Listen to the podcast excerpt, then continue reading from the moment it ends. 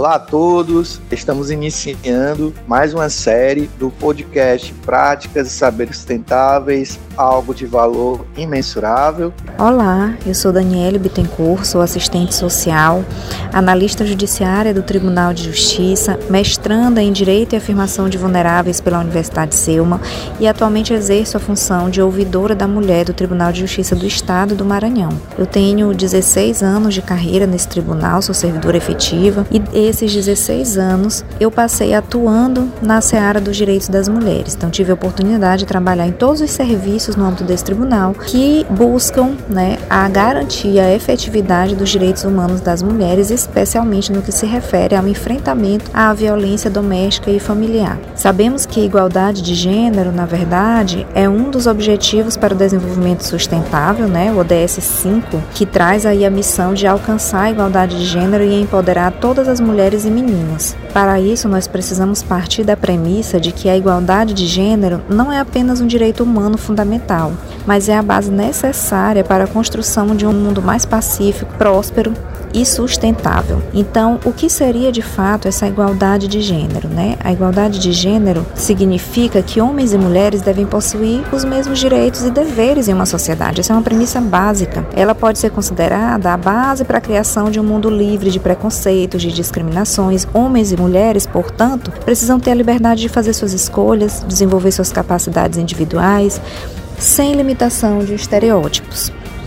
Então, todos os direitos e oportunidades devem ser igualmente oferecidos para todos os gêneros, sem haver qualquer tipo de restrição baseada no fato de determinado indivíduo ter nascido com sexo masculino ou feminino. Ocorre que em sociedades que se baseiam em princípios patriarcais, essa igualdade não existe de fato porque essas mesmas sociedades se pautam em princípios em que os homens exercem poder sobre as mulheres, em que os homens ocupam os espaços de poder na sociedade e, portanto, tomam todas as decisões a respeito dos caminhos que essa sociedade irá percorrer, de modo que as mulheres ficam restritas às decisões relativas ao ambiente privado, ao exercício de atividades domésticas, aos cuidados com o lar, cuidados com os filhos, com os maridos, e que quando tentam né, com o caminhar histórico, alcançar, galgar novos espaços, os espaços públicos enfrentam diversas formas de opressão. Então, de que maneira nós podemos reconhecer essa violência de gênero no nosso dia a dia, né? E como nós podemos nortear práticas educativas para a promoção da igualdade de gênero? Essa é uma questão que deve nortear aqui o início da nossa conversa. A desigualdade de gênero, na verdade, é a violência de gênero ela se pauta, portanto, nessa desigualdade, né? nas relações sociais, onde homens exercem poder sobre as mulheres, onde as mulheres são, portanto, é, usurpadas do direito de controlarem a sua própria vida e de exercerem os mesmos direitos que os homens, quando elas são privadas de terem o pleno seu pleno desenvolvimento social, emocional, econômico, cognitivo, comportamental, de todas as formas as mulheres podem ser usurpadas. E aí como é que nós vamos reconhecer essa violência de gênero no nosso dia a dia? De maneira bem simples, em diversas ocasiões cotidianas, isso é perceptível. A escolha das profissões, por exemplo, é norteada por, pelos estereótipos de gênero. Né? O que são estereótipos de gênero? São as expectativas sociais em relação aos papéis que devem ser delegados a uma mulher e ao homem, ao que essa mulher e esse homem devem corresponder. Então, a sociedade determina historicamente o lugar que as mulheres devem ocupar, como elas devem se comportar, as profissões que devem exercer, o esporte que devem praticar, o instrumento musical que devem tocar. Um exemplo, profissões historicamente associadas à ideia de cuidado, como o serviço social, a enfermagem, são majoritariamente ocupadas por mulheres. As profissões ligadas ligadas às tarefas de força ou consideradas no ambiente acadêmico de maior complexidade de cunho intelectual são ocupadas majoritariamente por homens, que assim são incentivados socialmente. Os instrumentos, a ministra Carmen Lúcia recentemente fez referência à questão dos instrumentos musicais afirmando que, por exemplo, um dado curioso é que a maioria das pianistas são mulheres, porque as mulheres foram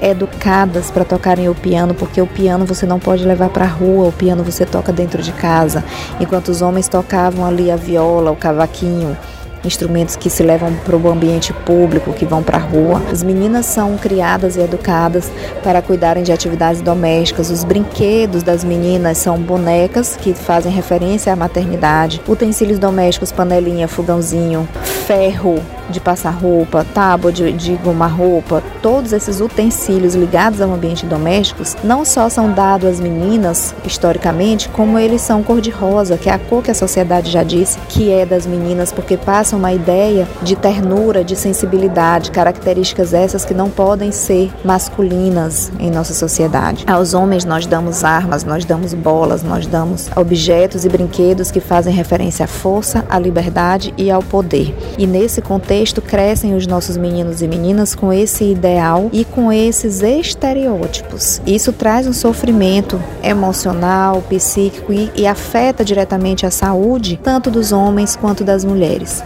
Né? Os homens são, portanto, encorajados a serem os provedores financeiros ali da família, responsáveis pelo sustento do lar, e as mulheres responsáveis pelos cuidados né? Isso está no nosso dia a dia. Nós também, por essas mesmas razões, não ocupamos os espaços de poder, não ocupamos os cargos políticos, não participamos das decisões majoritárias do nosso país, não estamos ocupando os maiores cargos de gestão nas empresas públicas ou privadas. Esse é um fenômeno que é construído histórica e socialmente e que tem as suas bases no modus operandi do patriarcado, típico de sociedades machistas, sexistas, que fazem fazem essa segregação que, por sua vez, silencia as mulheres, né, que promovem um verdadeiro apagamento. É o que nós podemos chamar também de epistemicídio, quando as mulheres são apagadas, a sua voz é apagada, os seus pensamentos são apagados, a sua produção literária é apagada, quando nós não damos visibilidade a todas as mulheres, fazendo referência aí, portanto, à categoria da interseccionalidade, né? É necessário haver uma interseccionalidade, é preciso pensarmos nas categorias gênero, transversalidade e interseccionalidade. A violação dos direitos das mulheres é um complexo multifatorial, multicausal e gerador de múltiplas expressões. Por essa razão, precisamos pensar a transversalidade das políticas públicas para o seu enfrentamento. Quando falo em interseccionalidade, eu estou falando da necessária consideração sobre os fatores de raça, de gênero, de religião, de deficiência, de etnia e de tantas outras especificidades que constroem realidades diferentes para a vida de mulheres diferentes. Mulheres trans, mulheres indígenas, mulheres com deficiência enfrentam, portanto, dificuldades e violações de direitos distintas e muitas vezes múltiplas que se acumulam e elevam, portanto, o grau de complexidade para a garantia de seus direitos, de modo que não é possível pensar a violação dos direitos dessas mulheres sem pensar na transversalidade das políticas públicas. Nós precisamos de respostas complexas, de respostas específicas e direcionadas a cada uma dessas mulheres. As mulheres negras são, por exemplo, a maioria das vítimas de feminicídio no Brasil. A violência doméstica familiar perpetrada contra elas é a mais grave, é mais severa. E isso por conta do ideário de que a mulher negra é a mulher forte, é a mulher que aguenta o serviço pesado. Não recai sobre ela o estereótipo da mulher frágil, da mulher sensível. Então, para pensarmos como essas especificidades podem trazer necessidade de respostas diferenciadas. Então, nós enfrentamos desigualdade nos espaços também acadêmicos e aí onde nós enfrentamos a exclusão e a invisibilização de saberes contra-hegemônicos.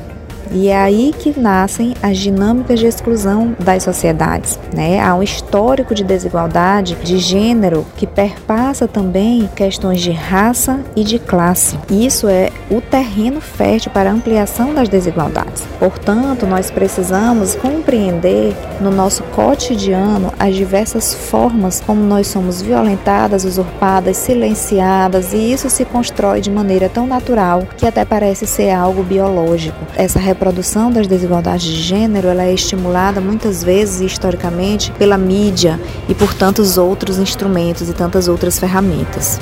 Portanto, para encerrar, eu deixo aqui o meu arroba, que é o debitencourt, onde você pode encontrar mais informações e acompanhar um pouco mais sobre a minha trajetória profissional e compartilhar comigo oportunidades de reflexão. Muito obrigada. E para você que nos escuta, fique atento porque tem mais podcast, tem mais valores que nós consideramos imensuráveis. Nosso muito obrigado.